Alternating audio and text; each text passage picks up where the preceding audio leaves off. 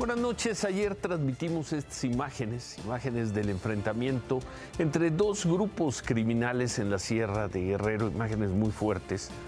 El grupo, un grupo que se llama Los Tlacos contra la familia michoacana.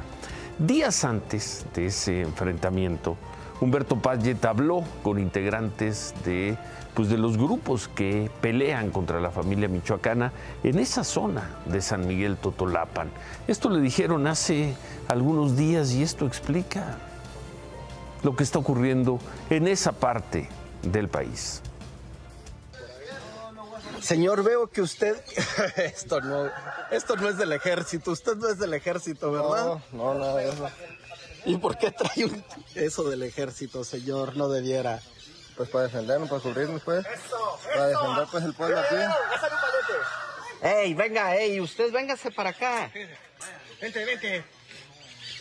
A ver, están defendiendo al pueblo. Al pueblo, sí. ¿De No qué están defendiendo al pueblo? Véngase para acá. De los enemigos, pues, que vienen a quererse adueñar aquí. No dejan trabajar a uno. ¿De trabajar en qué, señor? El campo, ¿En el campo en qué? molida, ¿En la qué? en la molida ¿En la molida de qué? de maíz. En la molida de maíz. Bueno, también de vez en cuando de amapola, ¿no? Al chile. Sí, pues, así. También de amapola. La neta. Ahí de vez en cuando, cuando es temporada, pues. Y de mota también. También cuando se debe, va, pero nosotros no somos sicarios, no somos pistoleros, nosotros somos gente que defendemos al pueblo. ¿Usted es rico? Nada de eso, solamente en vida, viejo. Ey, solamente en vida.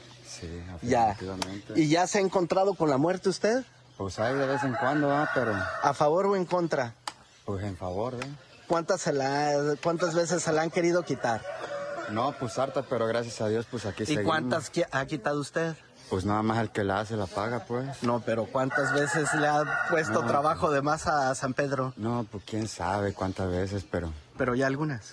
solo por defender, pues nomás. Solo por defender. Afirma. Ok, ya. Fíjese que un buen pistolero le pone nombre a su arma. Ajá. ¿Cómo ah, no, se- pues este Sasha era mi primer amor. Su primer amor. Ajá, ajá, la Minimi. La... Descríbala, por favor. Minimi calibre 5.56, semiautomática, tiro a tiro. Sí, con una cinta de 150 tiros. Lista para accionar. ¿Lista para qué? Accionar nomás para los putos FM. Para los... ¿Para los Para qué? los pescadillos y los fresillos que andan por ahí. Ay, ay, cabrón. ¿Y esta qué es, jefe? Esta es una matraca. La bestia, la podamos, la bestia se llama. Ey, La bestia, calibre 7.62. ok. No quiere que salga su cara. No, hombre, pues como sea, pues. ¿Que salga o que no salga? No, mejor que no. No, nomás, no, que dejen trabajar a gusto al pueblo y que se dejen de cosas. Y si no, pues aquí estamos para atenderlos. A los del FM, al fresa, al pescado. Ya hay más y hay más imágenes, hay más testimonios. Esto ocurre en zonas de la República Mexicana, en este caso en zonas de Guerrero. Y luego, luego, esas armas ya vimos cómo se terminan usando contra otros grupos, contra otros mexicanos. Hoy el presidente López Obrador habló sobre el enfrentamiento de lunes. Dijo que hasta el momento solo estaba confirmada la muerte de 12 personas, no de 17, como reportan todos los medios eh, locales, no todos los medios, la mayor parte de los medios locales, pero que, eso dijo en la mañana el presidente, falta información sobre lo que ocurrió. Xochitl Gálvez habló del tema de Guerrero. En el tema de Guerrero, eh, eh, me, llama la atención que el presidente esté más preocupado por los bots, que esté más preocupado por las redes sociales que por lo que está pasando en Guerrero en este enfrentamiento y que reconozca que ha dado instrucciones al ejército de no enfrentarse con los delincuentes. Por eso los delincuentes ya le tomaron el pelo al gobierno en el sentido de que hacen lo que quieren con absoluta impunidad. Y queda la pregunta, ¿en esas zonas del país se van a poder instalar casillas y la gente podrá ir a votar libremente? Pregunta. Mucha suerte Acapulco. En unas horas comienza, viene una prueba, una prueba importantísima para Acapulco, el abierto mexicano de tenis, primer gran evento en el puerto. El torneo empieza el lunes, pero pues habrá gente que estará llegando desde, pues quizás de mañana o el viernes. En la madrugada, un grupo de mariachis fue atacado, estaban dando una serenata en la colonia La Cuesta, en Ciudad Juárez. El vocalista del mariachi murió en el ataque y otros tres del grupo resultaron con heridas en las piernas y en la espalda. Otra persona que estaba en el lugar, aparentemente cliente de los mariachis, murió cuando era llevado al hospital. Las autoridades informan, pues, están averiguando, investigando si fue un ataque directo o si alguien se molestó por el ruido, en fin, otra vez lo que haya sido la facilidad con que los mexicanos siguen matando mexicanos. En otras cosas, luego de conocerse ayer el fallo de un tribunal que le permitió al exdirector de Pemex, Emilio Lozoya, salir de la cárcel del reclusorio norte para seguir su proceso penal con otras medidas cautelares en su casa. Hoy el presidente López Obrador se fue muy duro contra el Poder Judicial. Dijo que con la ministra Norma Piña al frente de la Suprema Corte, los jueces tienen licencia para robar. Y recordó esto de los tiempos en que el presidente de la Corte era Arturo Saldívar, una frase muy, muy controvertida la que expresó hoy el presidente López Obrador. Cuando estaba el ministro Saldívar de presidente de la Corte, había más recato. Todavía cuando había un asunto así, de ese tipo, de este tipo, nosotros respetuosamente interveníamos. Se hablaba con él y él podía, respetuoso de las autonomías, de los jueces, pero pensando en el interés general, pensando en la justicia, en proteger a los ciudadanos ante el crimen. Hablaba con el juez y le decía, cuidado con esto. Bueno, la barra eh, mexicana Colegio de Abogados rechazó lo que consideró injerencias del presidente López Obrador hacia el Poder Judicial. Después de esta declaración, la barra expresó que la intervención del presidente en procesos judiciales, apoyado del presidente de la Suprema Corte, del entonces presidente de la Corte, constituyen una clara violación a los principios de independencia y autonomía del Poder Judicial de la Federación. La barra mexicana, Colegios de Abogados, acusó que hay un conflicto de interés entre el Obrador y el ministro Saldívar cuando él era presidente de la Corte, conflicto que según la barra mexicana deja clara la ausencia de controles éticos por parte del Poder Ejecutivo.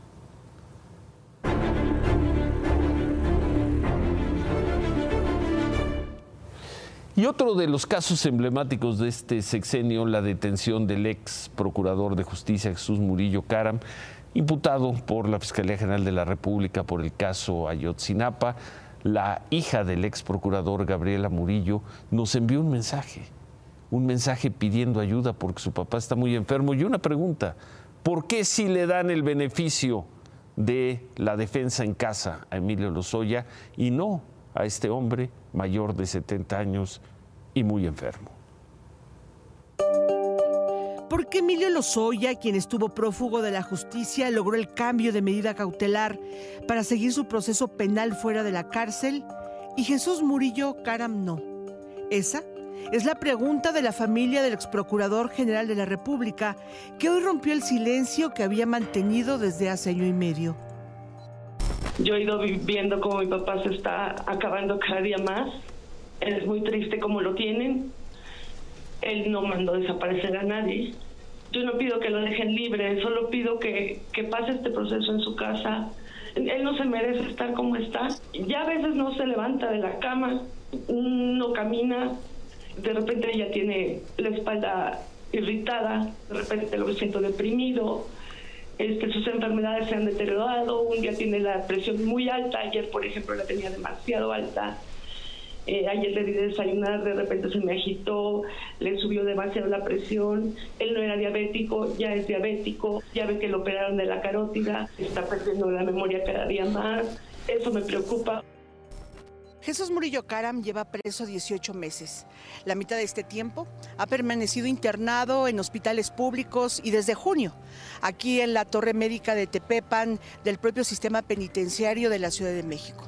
Esto a pesar de que sus abogados han interpuesto diversos recursos para solicitar el cambio de la medida cautelar y se le permita seguir los dos procesos en su contra desde una prisión domiciliaria, señalando que cumple con todos los requisitos para ello tiene más de 70 años de edad, tiene enfermedades crónico-degenerativas demostrables que lo mantienen internado aquí y que ponen en riesgo su salud y su integridad y además garantizan que no tiene riesgo de fuga, que él está dispuesto a culminar los dos procesos en su contra, ya que se dice inocente.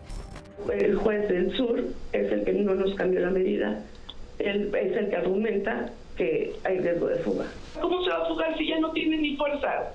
Pues es imposible que se fugue. Hipertensión, desnutrición, diabetes, EPOC, insuficiencia vascular cerebral, oclusión arterial de carótida derecha, son los padecimientos que para el juez de control federal, Juan José Hernández Leiva, no tienen peso frente a la supuesta existencia de una red de amigos y familiares dispuestos a ayudar a Jesús Murillo Caram a escapar de la justicia. Por eso, el juez prefirió mantenerlo en prisión preventiva y hoy esa prisión, a decir de sus familiares, lo ha deteriorado al grado de estar en riesgo de no llegar con vida al final del juicio en su contra. Por favor, se apiadan de mi papá. Yo no sé qué hacer, o sea, yo ya no sé por dónde moverme. No es posible que esté acabando de esa manera. Mi papá no se lo merece. No se lo merece. Una precisión, cotejamos con la familia Jesús Murillo Caram sus registros médicos y según estos datos, 60% del tiempo que lleva eh, privado su libertad ha sido en hospitales de distintas instituciones de salud. Y queda esa pregunta, ¿por qué en la justicia mexicana se le concede el beneficio a Emilio Lozoya de defenderse fuera de la cárcel y no, repito, a este hombre mayor de 70 años? Y gravemente enfermo. Claudia, buenas noches. Ciro, buenas noches. La presidenta de la Suprema Corte, la ministra Norma Piña, rechazó hoy prorrogar el plazo que pidió el Senado para nombrar a los dos comisionados faltantes del Instituto Nacional de Acceso a la Información, el INAI. Volvieron a pedir un plazo y la ministra Norma Piña dijo no. Les dijo que estas dos vacantes debieron haber sido nombradas desde diciembre. Tenían el plazo de 15 de diciembre y no lo cumplieron. La Suprema Corte le dio 10 días hábiles a los senadores para probar que realmente están trabajando en los nombramientos para conocer los avances, porque el plazo concluyó hace más de dos meses. El Senado tiene 20 días de haber comenzado sesiones. Ni siquiera ha emitido una convocatoria para la selección de los comisionados. Difícilmente lo harán por petición de la ministra Norma Piña, mucho menos cuando el presidente López Obrador pretende, busca desaparecer este organismo. ¿Qué pasa si vence el plazo? Nada. El Senado podría quizá recibir una sanción, pero nada más. Y nada más. Y nada, más. El Senado es quien tiene la facultad para elegir a estos comisionados. Claudia Sheinbaum se reunió con Larry Fink, Larry Fink, el presidente de BlackRock, uno de los empresarios más importantes del mundo. Claudia Sheinbaum difundió esta fotografía en sus redes sociales y escribió, hablamos del momento mexicano, le agradecí mucho su visita. Antes, también en redes sociales, Claudia Sheinbaum publicó un video donde celebra que la Auditoría Superior de la Federación no hizo ninguna aclaración a la cuenta pública de la Ciudad de México en el año 2022, un año en la que ella era jefa de gobierno.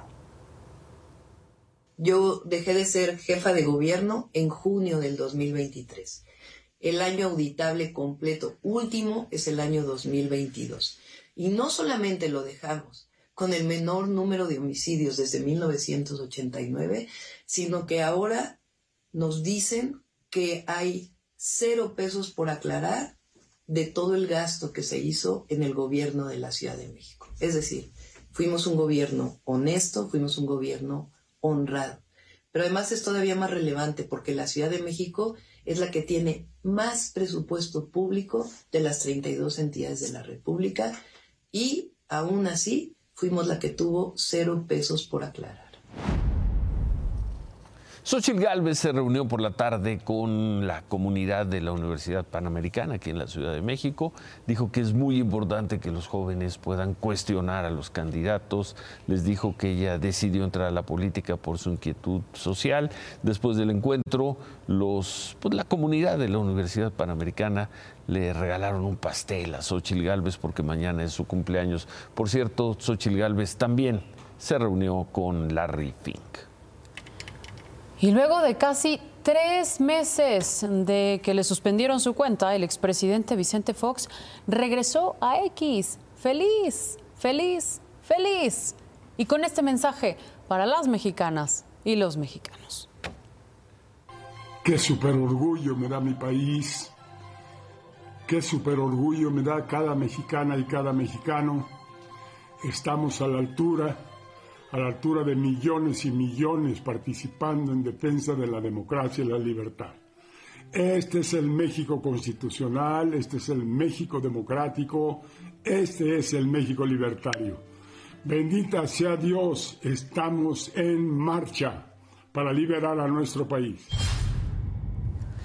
No se ve fuerte Vicente Fox, y ojalá no esté enfermo, pero sí, sí, parece muy mermado. Tres meses sin aparecer y parecen 30 años.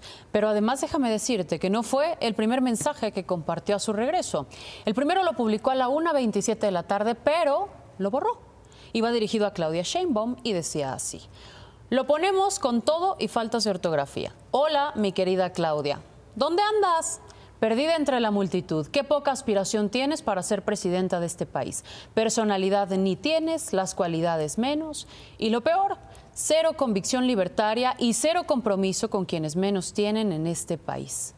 Claudia Sheinbaum le alcanzó a responder con algunos emoticones antes de que Fox se decidiera a borrar de, de carcajadas. Sí. Bueno, la Cámara de Diputados aprobó que se lleve a cabo una serie de foros de Parlamento abierto para discutir las iniciativas de reforma de este periodo, en especial las 20 que envió el presidente López Obrador el 5 de febrero. Vamos ya al final de febrero y no parece haber prisa en Cámara de Diputados por aprobar el famoso paquete de iniciativas de reforma del presidente López Obrador.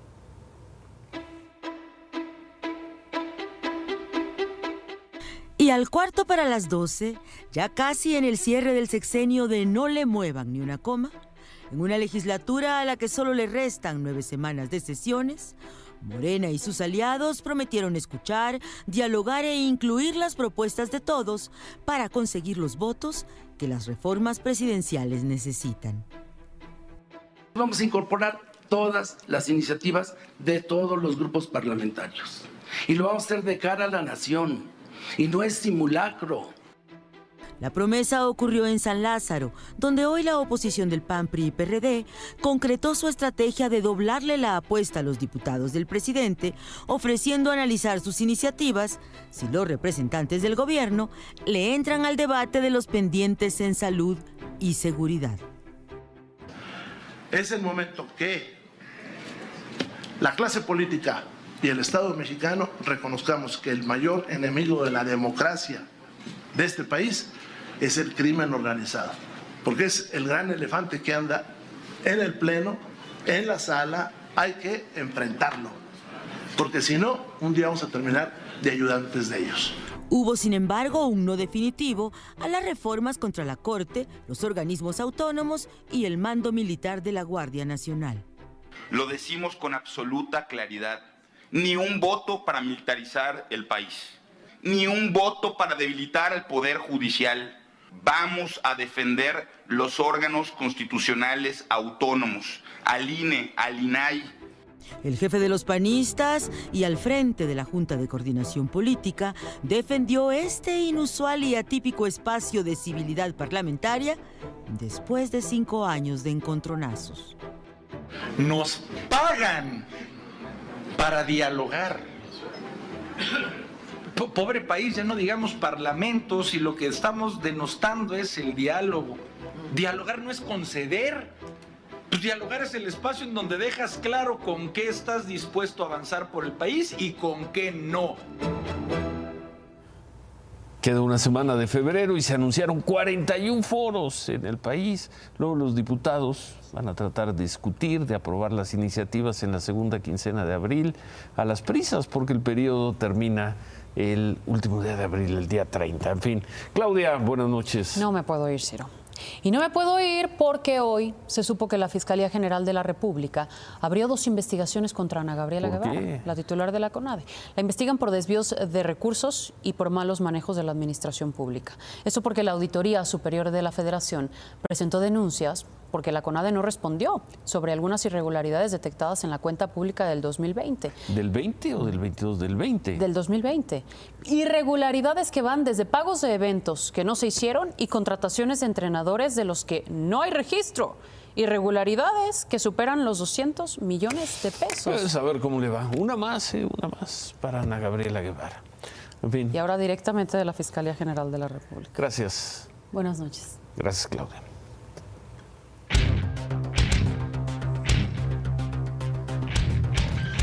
De acuerdo con la Secretaría de Hacienda, el año pasado se recaudaron 2.3 billones de pesos.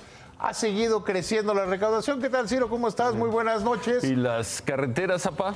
Ah, ¿Quieres que te cuente? A ver, venga, primero esto. Ok, ok, empecemos con las No, carreteras. no, no, empieza con esto. Me sugieres No distraiga, respetuosamente, no, me sugieres respetuosamente que abren las carreteras.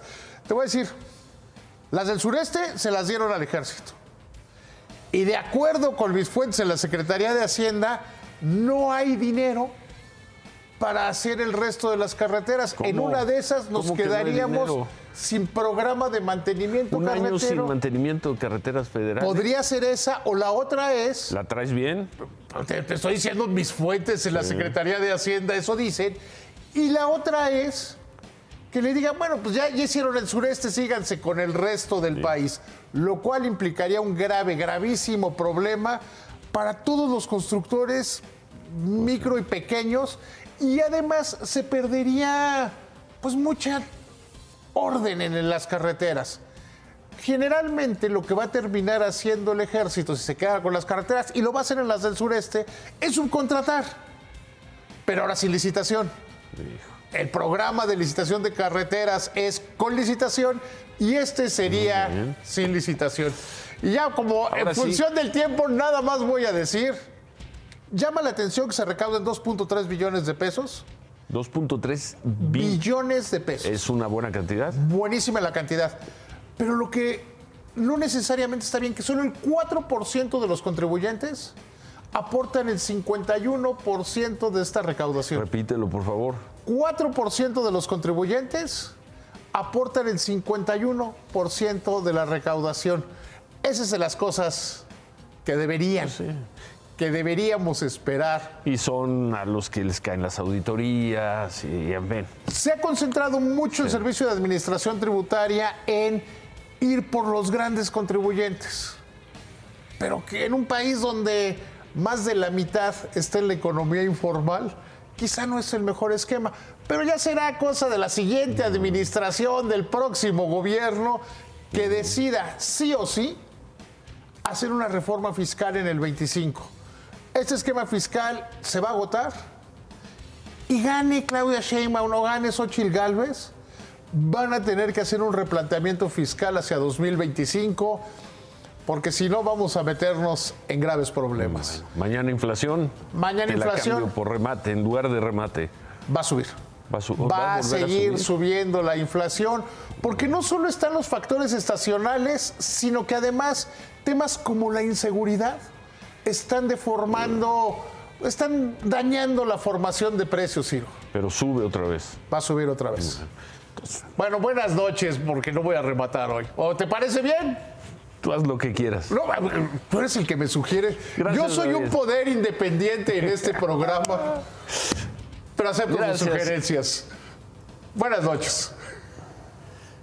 Buenas noches. Y hablando de poderes independientes y de la polémica que se dio hoy a todo esto, ¿qué dice Arturo Saldívar? Volvemos con eso. Y a todo esto, ¿qué dice Arturo Saldívar, el expresidente de la Suprema Corte de Justicia, Arturo Saldívar? Con plena intención o por descuido, el presidente López Obrador abrió otro gran debate sobre la Suprema Corte, los jueces y la presidencia de la República. Ya vimos, vimos hoy lo que opinó la barra de abogados, fueron muy severos. Falta escuchar a Arturo Saldívar, algo mucho tendrá que decir. Se quedan con qué importa. Gracias, buenas noches. Ánimo.